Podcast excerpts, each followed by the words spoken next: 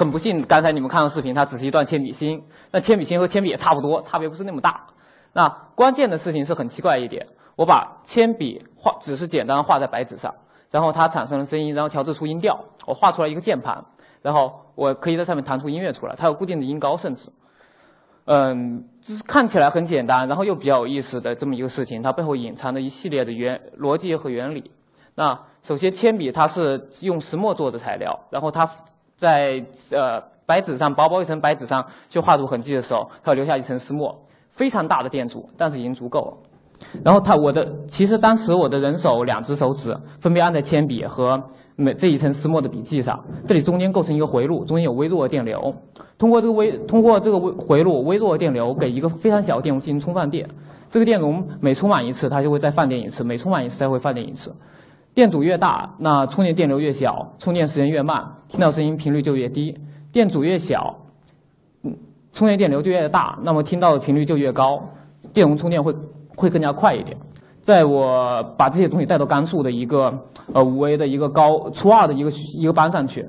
我们在一个年级重新产生了一个班来做这么件事情，所有学生都在做这样东西。第一天，我只是我只是轻描淡写跟他们说了这么一句话，原理大概是什么？我没有指望他们记住，也没有仔细跟仔细跟他们说了，但是完全没有打算让他们记。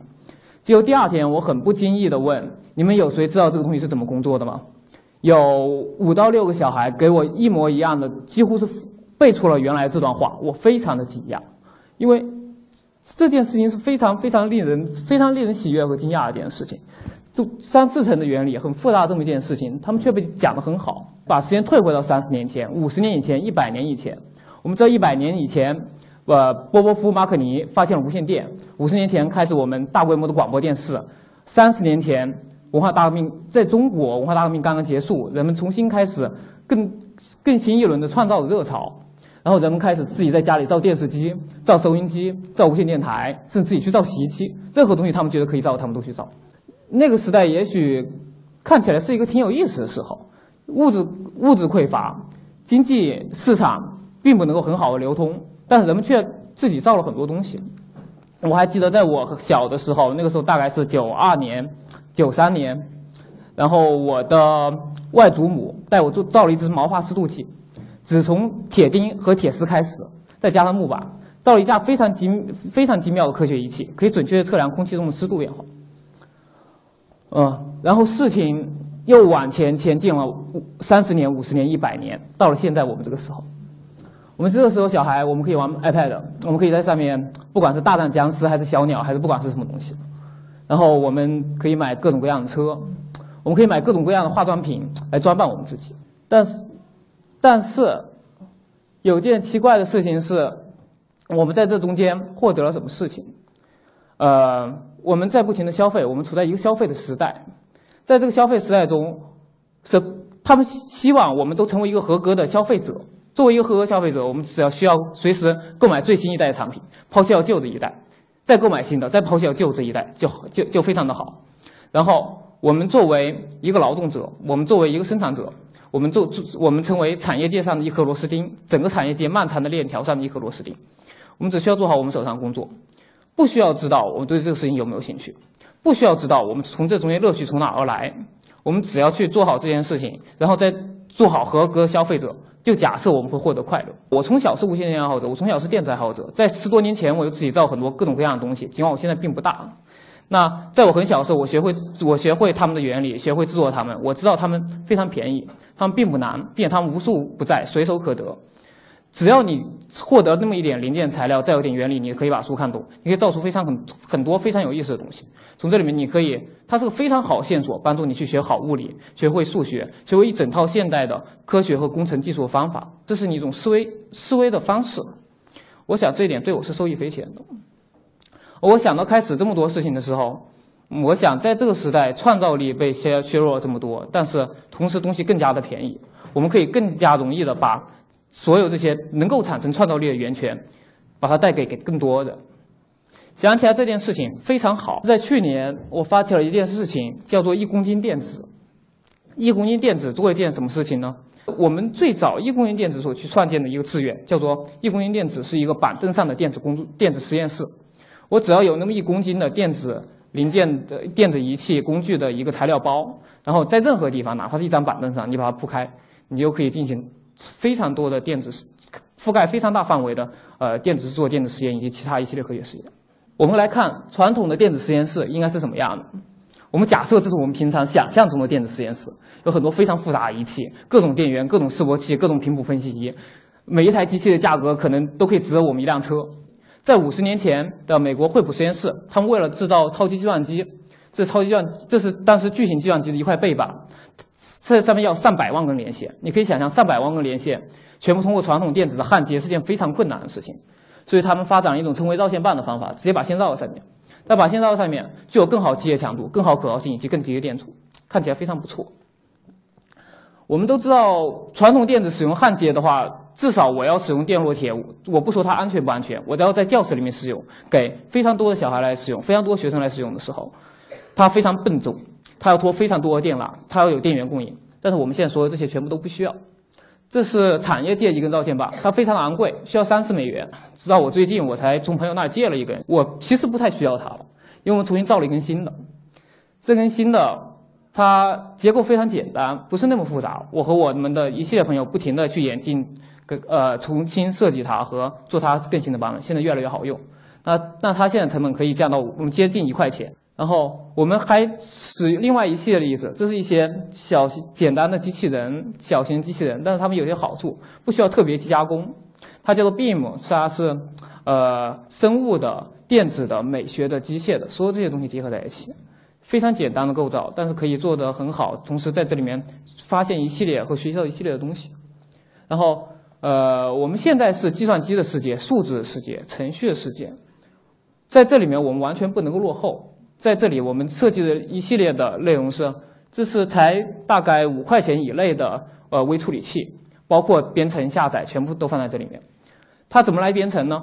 我有任何一架音频播放设备，比方说一架 MP3，一台手机可以播放音乐出来，把耳机插口插在上面，然后再播放一段音乐，它就把程序下载进去了。然后它可以控制它的外围电路去进行任何的工作，和平常的计算机芯片、平常的可编程芯片是完全一样的。还有另外一些有意思的事情。呃，这是我们在北京，就在北京周边大兴的打工子弟学校，我们发现的小孩做视旋翼，其实只是初中的小孩，刚刚初中毕业没多久，但是他自己做视旋翼、做飞行球，做非常精致、非常漂亮。但是他其实不懂原理，他不知道怎么去飞，但是他把这些东西做得非常好。我们把之前我们之前的在课堂上运行这一系列事情是，在一个学校。选择合适的年级，从一个年级里面去抽取，从一整个年级里面重新产生一个班，在这个班上来上从十到二十个学时或者是覆盖两个星期的课程，使他们有一个良好的呃电子现代科学入门的基础。而仅仅是课堂项目不够，我们需要有更多材料、更深度的内容，让有探索精神的孩子，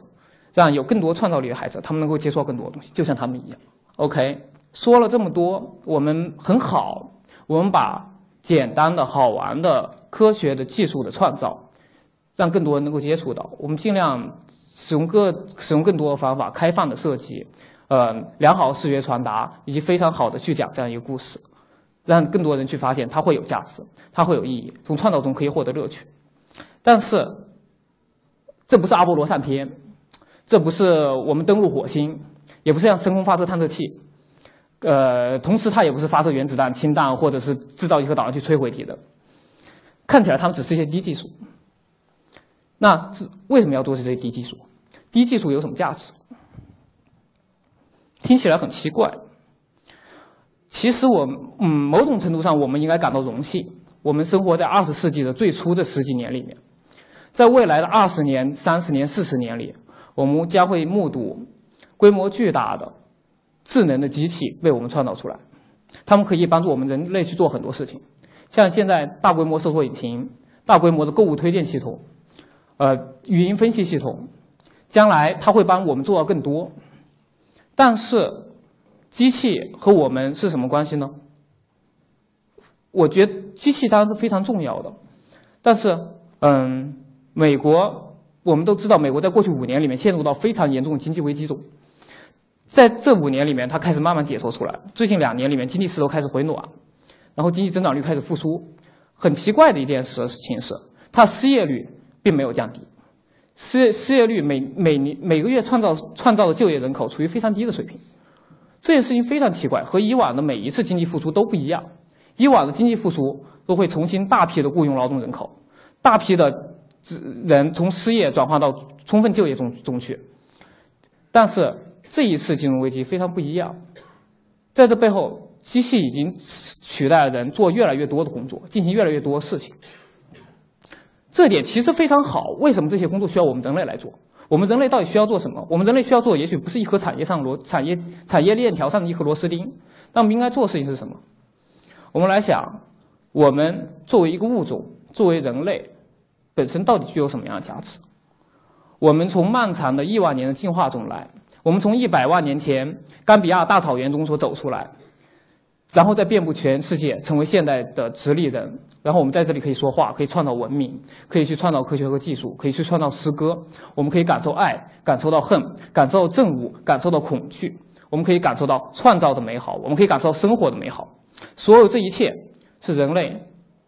我们存在最重要的意义。而这些事情对于机器来说，未来二十年里面它不会感受到，未来四十年里面它不会感受到，未来一百年是怎么样，我们不知道。过去的机器，现在的机器，相当一段时间将来的机器，它们不是由进化产生的，它不会经历我们人类作为一个物种所经历的所有这些故事，它没有我们这些情绪，而我们人类所宝贵的地方，也许在于这里，我们人类作为一个物种，具有我们能够感受到最根本的价值。所以，我想在这样一个新的时代，我们作为人所最重要的事情是，让我们都可以在这个时代去感受到。内心富足，嗯，充满创造力，同时具有积极行动力的这么一个个人。我们生活在这样一个社时代，这生活在这样一个社会里面，他将会是健康的，他将会积极的。